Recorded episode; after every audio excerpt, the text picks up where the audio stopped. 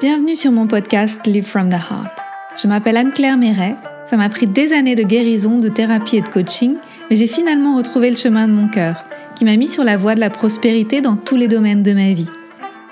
Aujourd'hui, je coach, j'enseigne, je crée des programmes, j'écris des livres, entre autres choses, et j'adore ça. Le monde se transforme à mesure que nous guérissons et que nous créons. Je sais que nous pouvons prospérer au niveau individuel aussi bien qu'au niveau collectif si on retrouve le chemin du cœur. Nous sommes les initiateurs et initiatrices du nouveau monde. Alors on y va Si vous souhaitez créer depuis l'espace du cœur, vous êtes au bon endroit.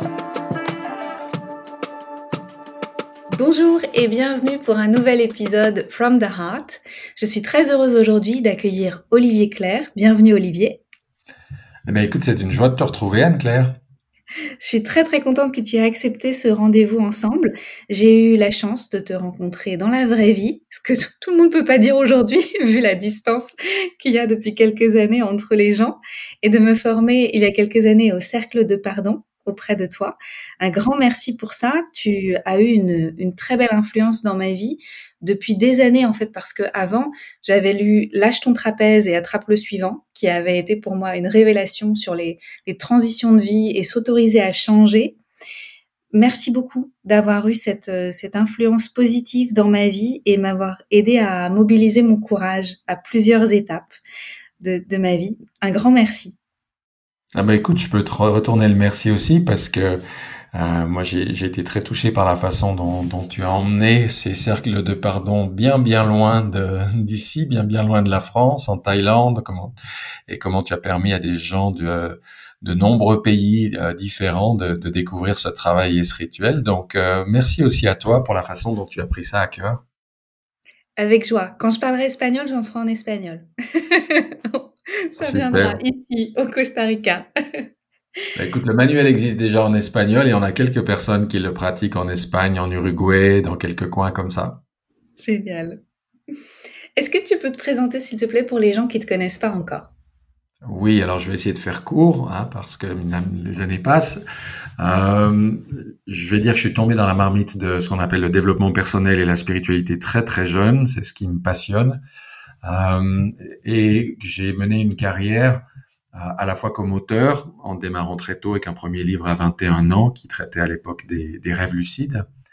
Et puis, euh, parallèlement, parce que les revenus d'auteur sont toujours très aléatoires, comme traducteur, j'ai traduit pratiquement 100 livres de développement personnel d'un peu tous les tous les auteurs connus. Ça va de, de Don Miguel Ruiz, bien sûr, les quatre accords Toltec, la maîtrise de l'amour, etc., à des gens comme Byron Katie, Neil Donald Walsh, Greg Braden, Deepak Chopra et, plein d'autres.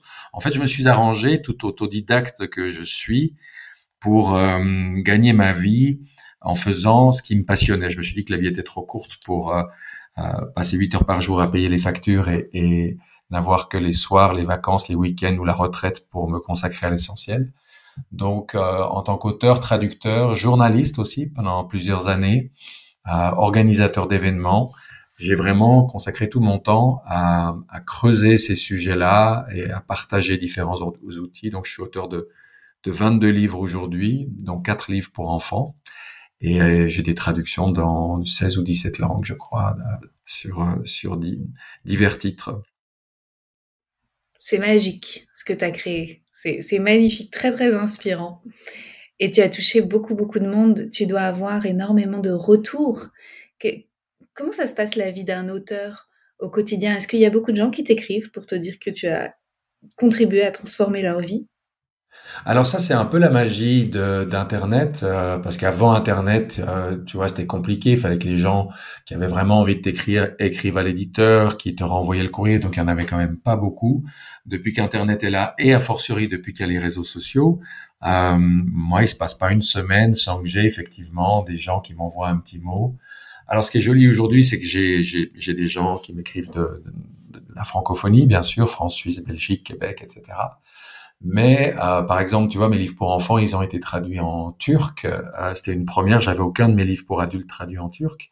Et là, j'ai régulièrement des petits messages, notamment sur Instagram. Instagram, visiblement, c'est le bon réseau social pour ça de mamans, d'institutrices qui, qui ont lu mes bouquins en turc et qui les lisent à leurs enfants à l'école ou à la maison et qui me font des petits mots super euh, super touchants. Donc euh, donc c'est chouette parce que moi j'ai vraiment conscience que pour chaque personne qui prend le temps de m'écrire, ben, il y en a des dizaines ou centaines d'autres qui oseront pas, qui le feront pas, qui oublieront. Euh, donc ça a toujours pour moi à la fois une valeur personnelle et symbolique chaque euh, chaque retour que les gens ont la gentillesse de me de me faire. Puis puis je suis vraiment gâté parce que voilà j'ai que des j'ai que des beaux retours sur euh, sur ce que j'écris. Mmh.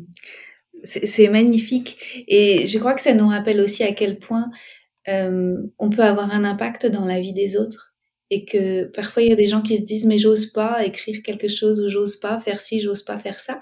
Et là tu, nous montres que tu, tu, as suivi ta voix, tu as suivi ton cœur, tu as écrit ce qui, ce qui t'animait et tu touches des, des millions de personnes à travers le monde.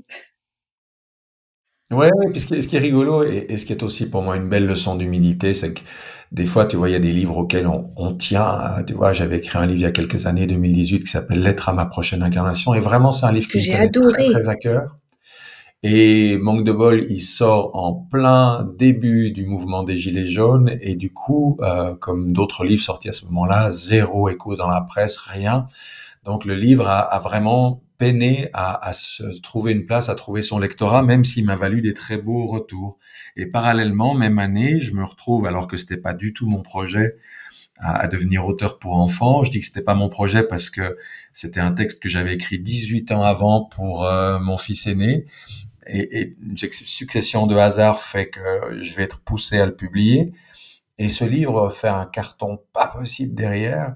Euh, aucun de mes livres pour adultes ne s'est jamais vendu autant en si peu de temps, avec des traductions dans les, des langues aussi inattendues que, que le coréen, le chinois, le russe, le turc, euh, tu vois, des choses qu'on n'imagine pas du tout. Et là, on se dit, bon, ben voilà, euh, en fait, euh, quand on écrit, on, on, donne le meilleur de soi, mais on sait jamais qu'est-ce qui va vraiment rencontrer la sensibilité des, des, des, gens en face. Et, et je trouve ça chouette, je trouve ça chouette parce que voilà, leçon d'humilité. On est là pour donner le meilleur de soi, mais après, une fois que les choses sont sorties, bah, c'est, ça appartient euh, aux lecteurs, aux lectrices, à, ceux et celles qui découvriront ce qu'on a proposé. Mmh, ouais. Merci. J'ai, lu Lettre à ma prochaine incarnation et je crois que j'ai tout souligné dedans. J'ai fait des post-it dans tous les sens. Pour moi, il est génial. Donc, pour les gens qui sont passés à côté, trouvez-le parce qu'il est vraiment génial. Euh, T'en as un qui vient de sortir, un livre qui vient de sortir, Magicien du quotidien. Est-ce que tu peux nous en parler? Oui, alors là encore, c'est un livre qui me tient, qui me tient très très à cœur euh, parce que en fait, je me suis efforcé d'y condenser, on va dire 35 ans de de, de pratiques euh, spirituelles. Euh, j'avais vraiment et, j'ai cherché longtemps à trouver quelle était la, la, façon la plus simple. Mon, mon objectif quand j'écris, c'est vraiment de, de toucher euh, le public le plus large, donc d'utiliser les mots les plus simples. Et je me suis rendu compte, tu vois, au début, ce livre devait s'appeler Spiritualiser votre quotidien. Et en écrivant l'intro, je me suis rendu compte que les mots magie, magicien, magique revenaient souvent. Et j'ai eu une prise, de conscience qui m'a fait me dire, bah, le mot spiritualité fait encore peur à beaucoup de gens aujourd'hui.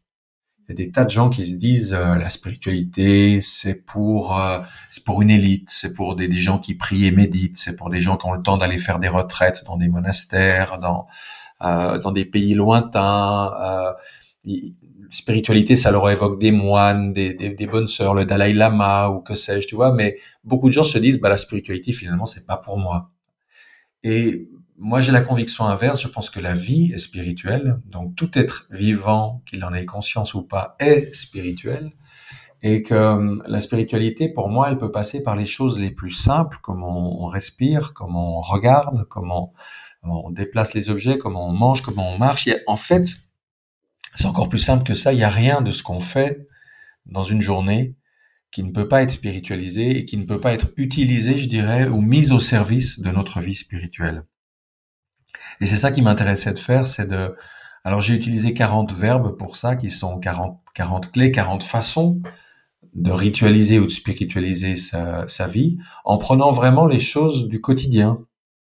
comment on fait le ménage, euh, comment on se réveille le matin, comment on prend sa douche, euh, comment on s'occupe de, de, son jardin si, si on en a un, comment on, arrive, tiens toi qui, qui nous appelle de l'autre bout de la terre, comment on arrive dans un pays étranger, comment on voyage, comment, comment on conduit, comment on prend la route.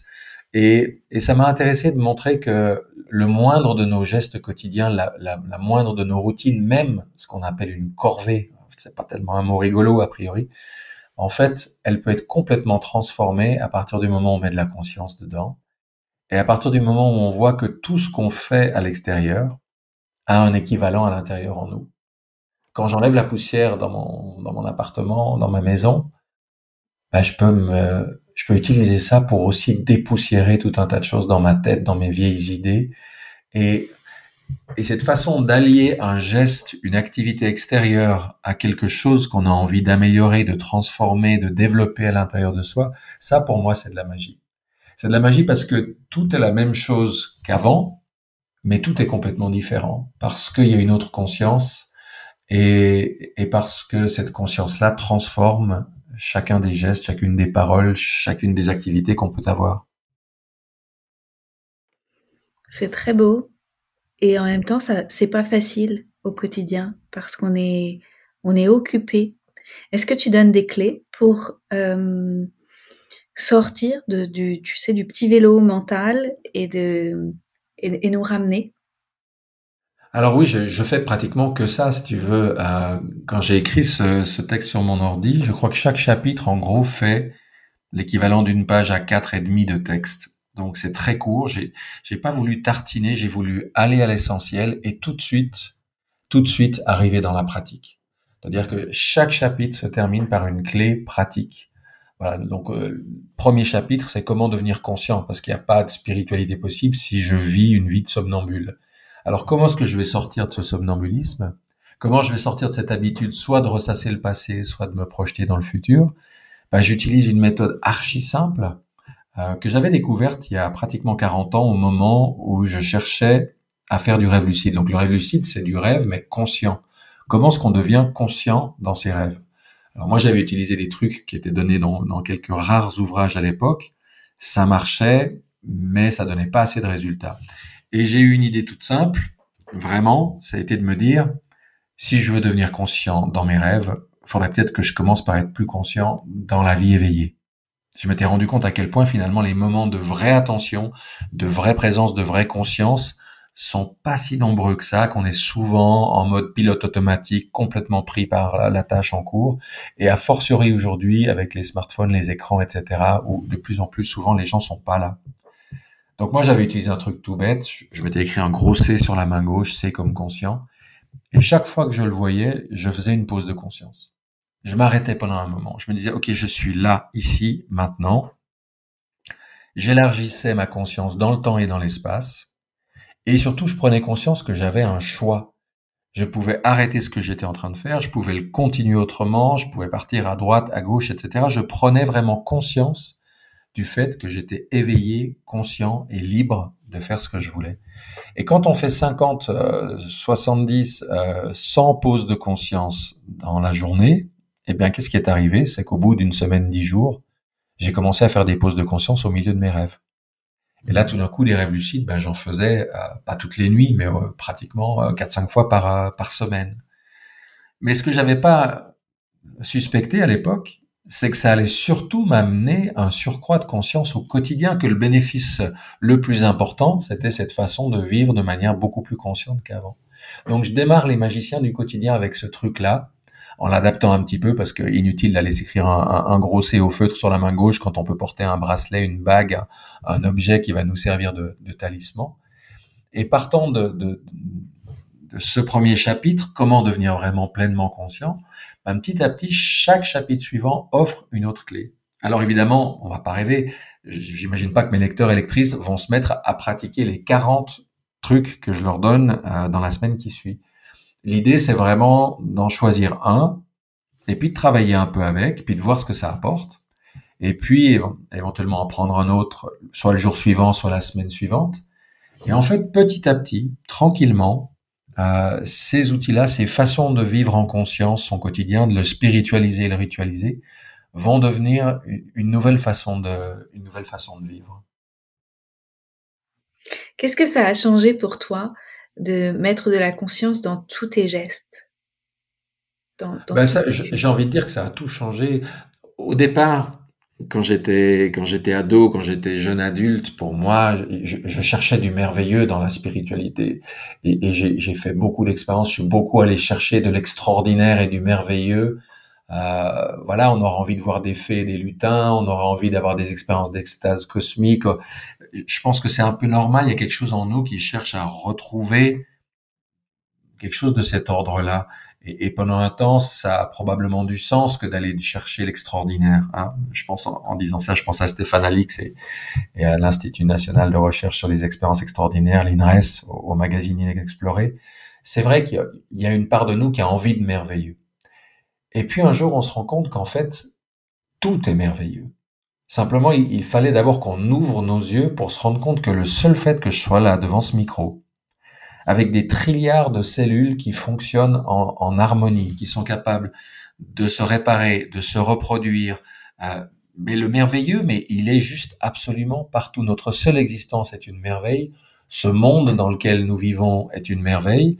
Et petit à petit, le merveilleux, on va pas le trouver dans des choses extraordinaires, complètement flyées, lévitation, euh, téléportation, euh, contacts ou que sais-je, qui font rêver certains. Mais on va le trouver dans dans le fait de partager un moment juste avec quelqu'un en, face de soi, dans le regard, dans la parole, dans la beauté d'une fleur, dans dans le moindre geste. Il y a un moment où on se dit en fait, euh, qu'est-ce qu'il y a dans ce monde qui soit pas merveilleux, qui soit pas miraculeux? Mais c'est comme s'il faut une éducation dans un premier temps pour que cette façon de voir, de parler, de regarder, euh, atteignent un niveau de conscience où la, magie est absolument omniprésente. Qu'est-ce que tu auras envie de dire aux gens qui disent j'y arrive pas, c'est trop dur, je peux pas, j'ai pas le temps. On dirait que c'est facile pour les autres, mais c'est pas facile pour moi. Ah, il y a beaucoup de choses qu'on peut dire, beaucoup. La première qui me vient, c'est que moi, ça fait à peu près 40 ans que j'entends parler de développement personnel et des fois, je plaisante en disant que ce mot commence à me sortir par les trous de nez. Pourquoi je dis ça? Mais parce que c'est bien le développement personnel, mais, mais on vit pas tout seul. Euh, euh, Aujourd'hui, on a, on a besoin aussi de faire les choses ensemble. On a besoin de développement relationnel. Je crois que c'est Aruna Lipschitz aussi qui, utilise cette expression-là. Euh, c'est difficile de lire un bouquin et puis de pratiquer tout seul. Dans la plupart des traditions spirituelles, on trouve trois choses. Tu prends par exemple le bouddhisme, il y a, euh, on appelle ça Bouddha, Dharma, Sangha. Bouddha, une figure, hein, euh, Dharma, un enseignement, Sangha, une communauté, un groupe. Tu ramènes ça dans le christianisme, tu as Jésus, tu as Christ, tu as le, Nouveau Testament, et puis tu as la paroisse, tu vois, tu as l'église, tu as l'endroit où on se rejoint. Il y a beaucoup de gens aujourd'hui qui sont seuls, et ça c'est compliqué. Et je pense qu'on a vraiment besoin de se retrouver. Quand les accords Toltec sont sortis, je me rappelle, en 98-99, il y a des groupes qui se sont constitués comme ça à Lyon, Paris, Genève, Bruxelles, ailleurs, de gens qui se réunissaient pour plancher, pour travailler ensemble, pour parler ensemble de la façon dont ils allaient appliquer ces accords dans leur vie. Donc la première chose que je dirais aux gens qui disent j'y arrive pas, c'est trop dur, je suis tout seul, c'est bon pour les autres, c'est d'essayer de trouver d'autres personnes qui cheminent sur la, sur la même voie. On a la chance aujourd'hui, mine de rien, avec Internet, avec les réseaux, on, peut trouver des groupes, des communautés réelles ou virtuelles de gens qui cheminent en même temps que nous. Pas plus tard que hier, je participais à une méditation collective qui était organisée par mon ami Dominique Jeanneret au, Québec. Il y a de plus en plus de projets comme ça qui fait que même si on est seul chez soi, ben on peut se sentir soutenu parce que une fois par semaine ou plus ou moins, on peut être avec d'autres personnes euh, et, et, et pouvoir pratiquer.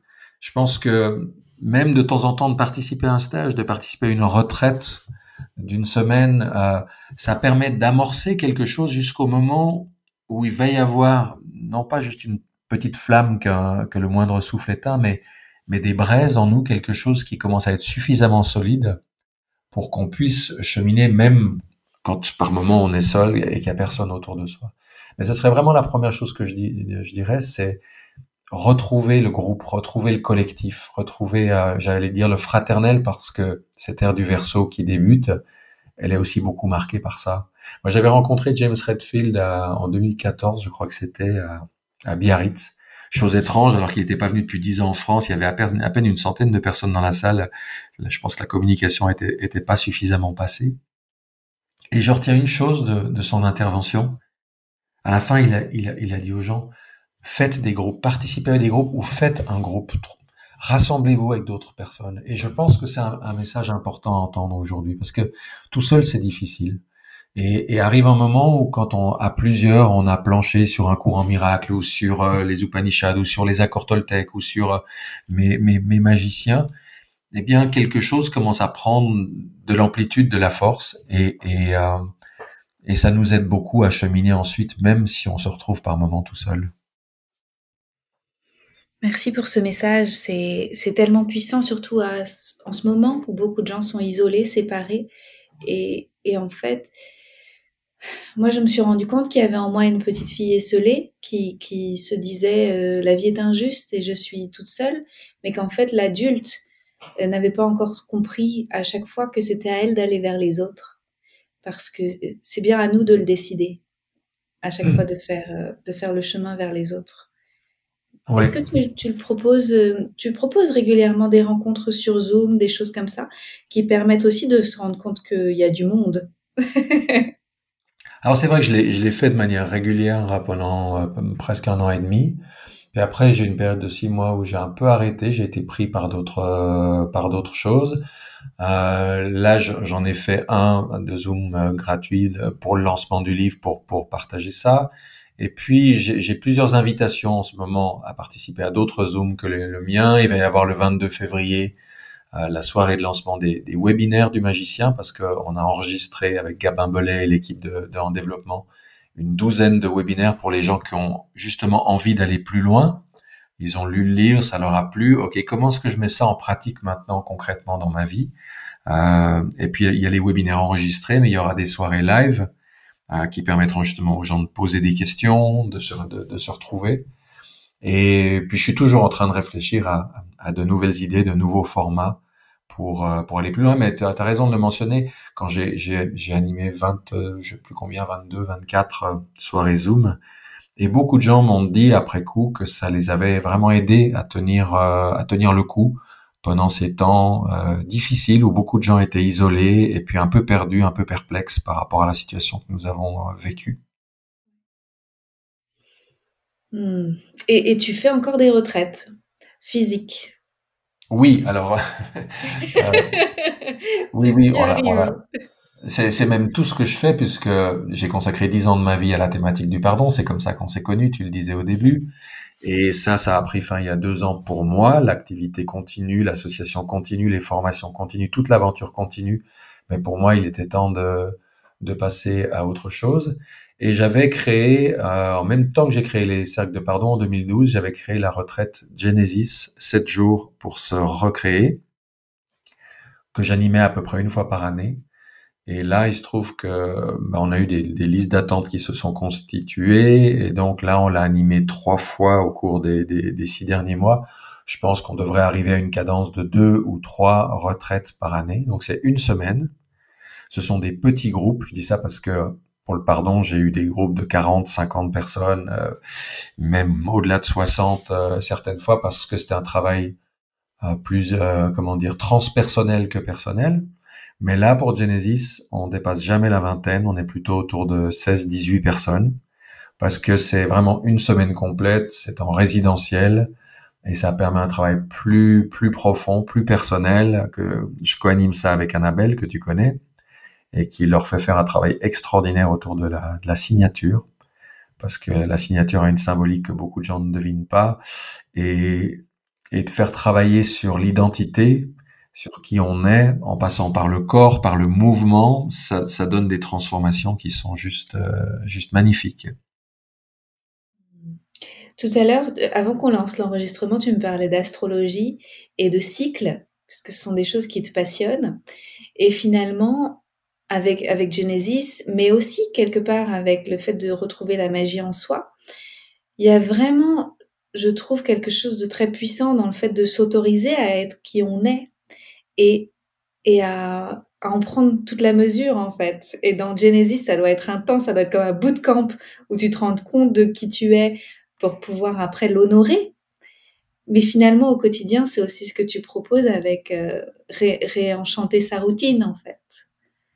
Oui, oui, oui, euh, d'une certaine manière, je dirais que tout, tout ce que je fais est, est, est cohérent et va dans, dans, dans, un même sens. Et d'ailleurs, tu vois, l'astro, j'en parle un peu dans, dans Genesis. En fait, je parle d'une chose en particulier, qu'est-ce qu'on appelle euh, les nœuds lunaires. Les nœuds lunaires, pour moi, c'est le chemin de vie astrologique. C'est de se dire, euh, qu'est-ce que mon âme est venue faire cette fois? Plein de gens se disent, c'est quoi ma mission de vie? Pourquoi je suis là? Se posent des, tas de questions importantes.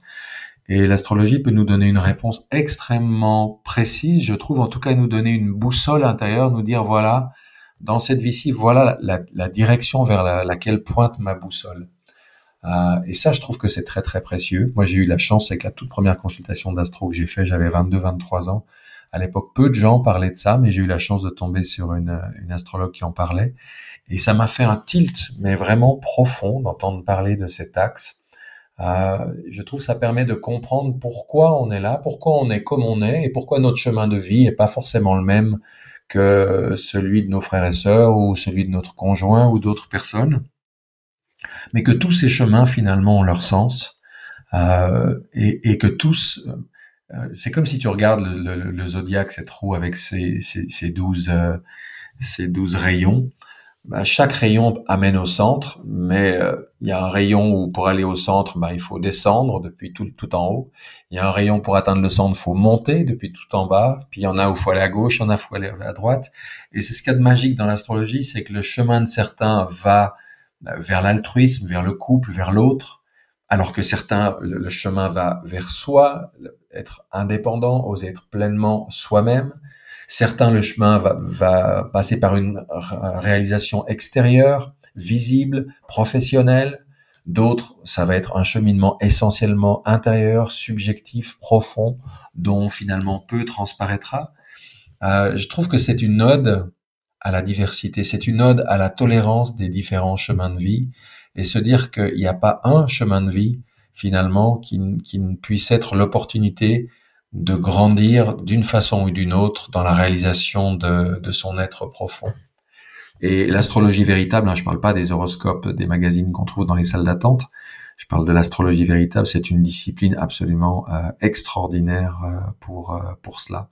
Et petit clin d'œil, tout le monde depuis deux ans a entendu parler de tests PCR, mais ce que les gens ne savent pas, c'est que celui qui a inventé ces tests, prix Nobel de chimie, a écrit une, une autobiographie assez désopilante. Il a une grande liberté de penser, un ton très cash, et qu'il a consacré un chapitre à l'astrologie parce que toute sa formation scientifique le poussait à, à, à, discréditer cette discipline. Mais il y a eu une série de, de coïncidences, de synchronicités, diraient certains, dans sa vie qui l'ont un peu contraint à, à, se pencher dessus. Et il a été tellement époustouflé par ce qu'il a découvert qu'il y a consacré un chapitre de son livre et il fait une charge contre notre époque en disant mais un jour on ne comprendra pas comment au XXe, au XXIe siècle, on pouvait être sociologue, on pouvait être psychologue, on pouvait être conseiller d'orientation professionnelle et, et plein d'autres métiers sans avoir étudié cette discipline qui est d'une pertinence, d'une profondeur, d'une justesse absolument époustouflante. Waouh, on passe à côté de choses essentielles. Ouais, ouais, mais c'est comme si on évoluait en spirale. Et donc, en spirale, quand tu es à, à, à, un point de la spirale, l'étape suivante, elle est en face à 180 degrés. Donc, apparemment, tout s'inverse. Donc, on sort, par exemple, de la religion, de la superstition, et hop, on découvre la raison, la logique, la science, l'objectivité. Mais c'est pas la fin du chemin. Ensuite, il faut refaire un demi-cercle pour arriver apparemment au même point, mais un cran au-dessus.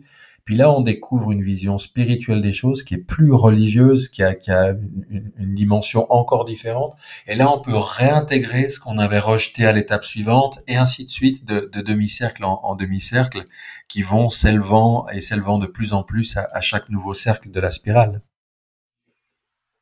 Eh bien, comme ça, on sait qu'on ne s'ennuiera jamais. Il n'y a pas beaucoup de certitudes, mais il y a celle-ci. c'est sûr, oui. Donc là, on était, c'est très intéressant parce qu'en fait, c'est connais-toi toi-même. Si tu te connais bien, alors euh, tu, tu, peux aussi t'éloigner de la comparaison avec les autres et te recentrer sur toi et, et en fait euh, avancer. Et, tu aimes aussi toi, donc au-delà du connais-toi toi-même, tu aimes connaître aussi le collectif parce que justement l'astrologie t'intéresse aussi pour tout ce qui est plutôt de l'ordre du groupe et de la société, en fait, du collectif ensemble.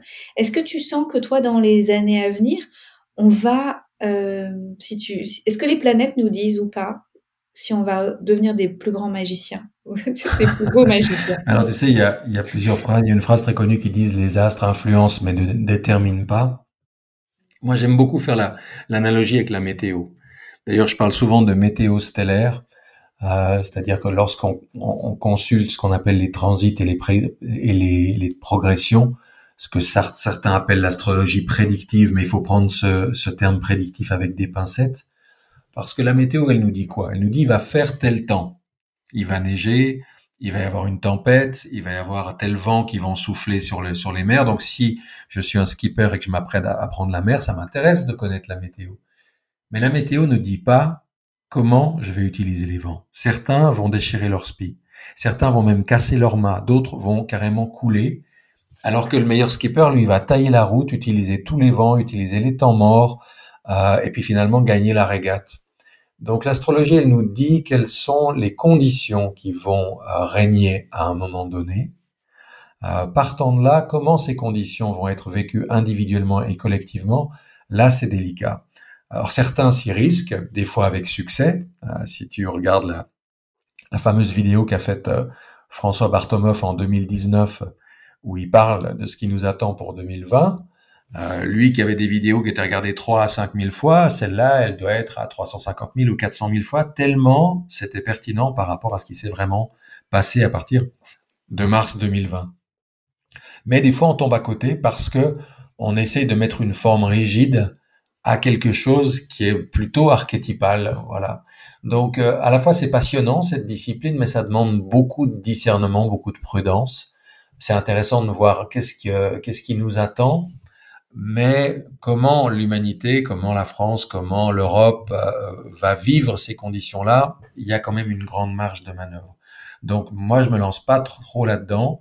Euh, D'abord parce que je suis pas un professionnel, mais je trouve ça très intéressant parce qu'on se rend compte qu'effectivement, bah, on en parlait juste avant de débuter l'émission. Euh, en 2010, l'un des plus grands astrologues français, euh, André Barbeau, décédé en 2019, avait annoncé dès 2010, il disait il y a de fortes chances qu'en 2020-21 nous soyons confrontés à une nouvelle pandémie, voilà.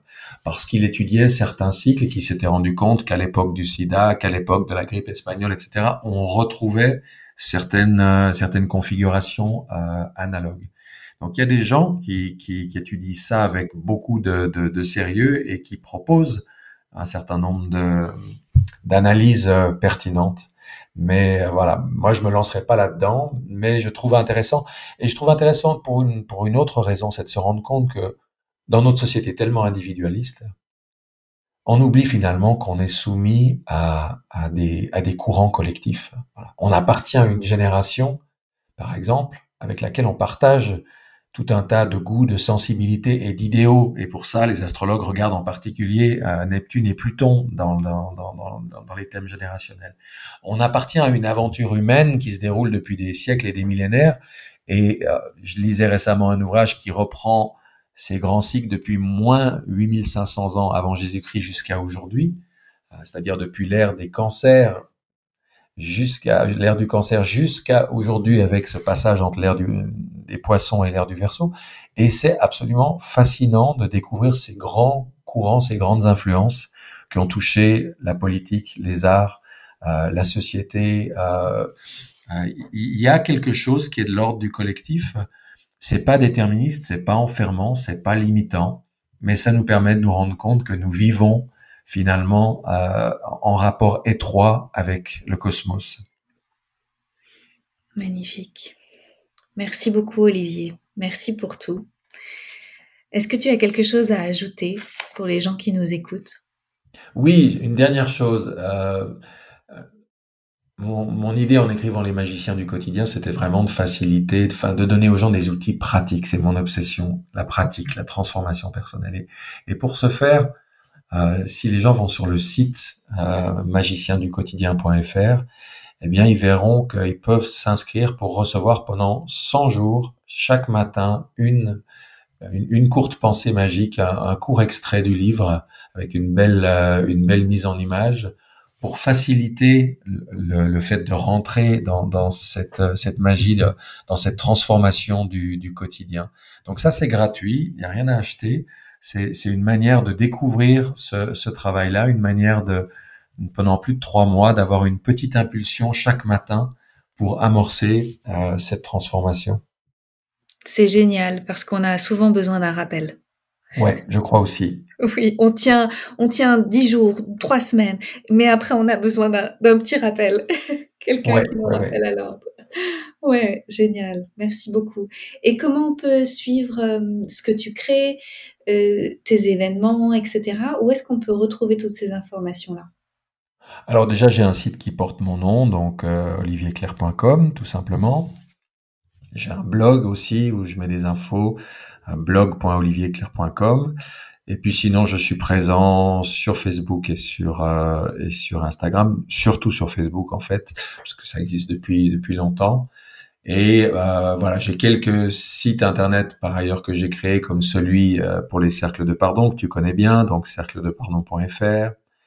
Et puis là, bah, j'en ai fait un spécifiquement pour les magiciens parce que parce que j'ai vraiment à cœur de, de partager ces clés, ces outils très simples, très pratiques qui permettent petit à petit de, de transformer son quotidien. Super. Je rêve d'un jour où, tu sais, finalement, on vivra tous comme ça au quotidien. Ce sera devenu notre, notre nouvelle nature, notre the new normal, tu vois? oui, oui, oui, mais il faut avoir ce genre de rêve parce que c'est ce genre de, de, choses qui finissent un jour par se cristalliser et donner la, la réalité de demain. Ouais, on y va. merci pour tout, Olivier. Ben, merci à toi, Anne-Claire, de m'avoir donné cette, euh, cette occasion, puis merci pour ce bel échange. Avec joie. À bientôt. À bientôt. Merci pour votre présence. Si vous avez aimé cet épisode, je vous invite à le partager avec vos amis et à suivre le podcast pour être au courant des prochains épisodes. Et suivez-moi sur mon site internet anneclairemeret.com et sur mes réseaux sociaux pour être au courant de mes prochains programmes et formations. À bientôt!